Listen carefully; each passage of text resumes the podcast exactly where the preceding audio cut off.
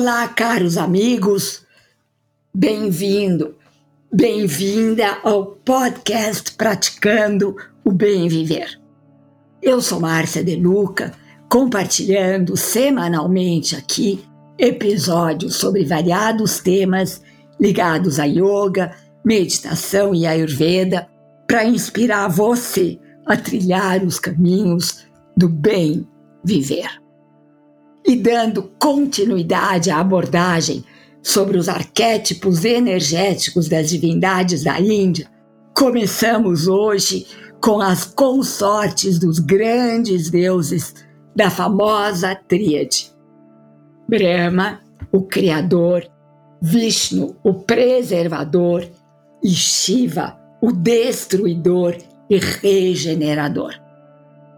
Como já mencionado em outro episódio, o universo é sustentado por dois grandes pilares: Shiva, a energia do masculino, e Shakti, a energia do feminino, que devem estar em perfeita harmonia para que haja equilíbrio na vida.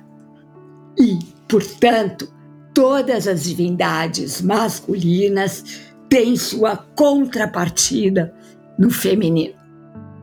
Hoje vamos falar sobre a primeira delas, Sarasvati.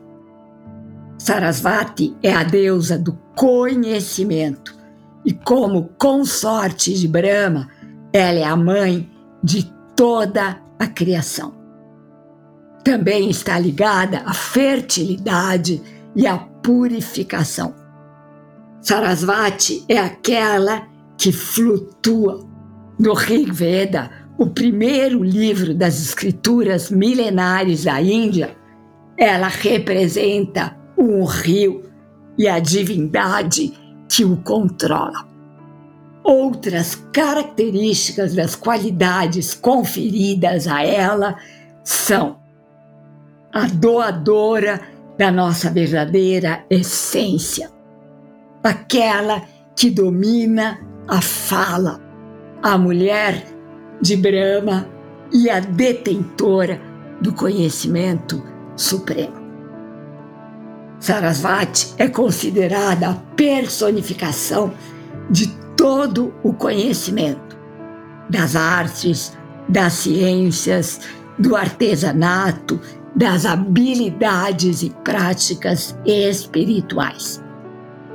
Como conhecimento é o oposto da ignorância, representada pelas trevas, a cor associada a ela é o branco.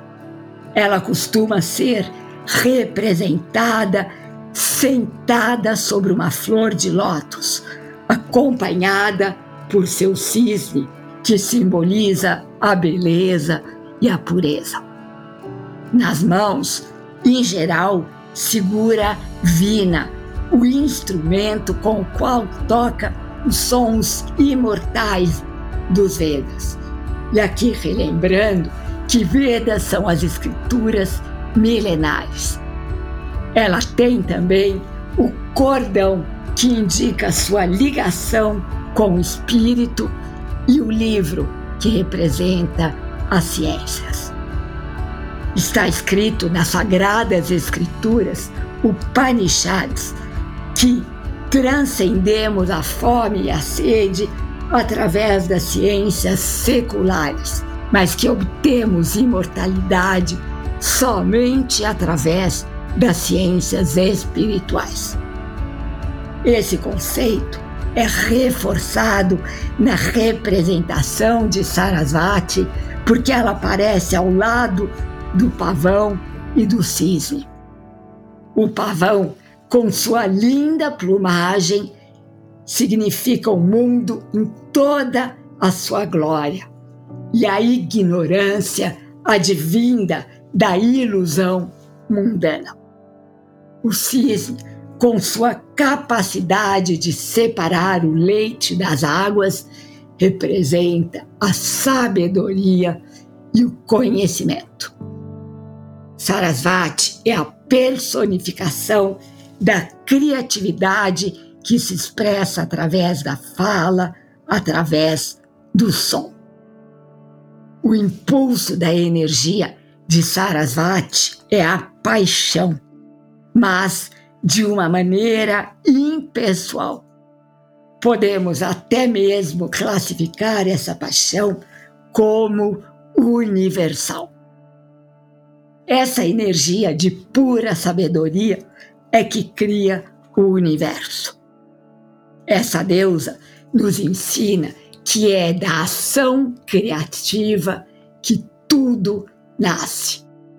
E foi exatamente por isso que Brahma pediu ajuda de Sarasvati para criar o universo.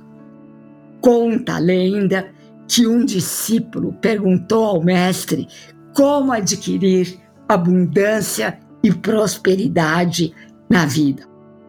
Se você quer abundância e prosperidade na vida, reverencie Sarasvati. Mas, mestre, Sarasvati é a deusa do conhecimento e não da abundância. E o mestre responde: quando reverenciamos Sarasvati, Lakshmi fica com ciúmes e dá a você toda a abundância e prosperidade que você quiser. Moral da história: só conseguimos abundância e prosperidade na vida através da sabedoria. Pense e reflita sobre essa grande informação. E aqui me despeço com a saudação indiana, já conhecida, aliás, o ser que habita em mim reverencia o ser que habita em você.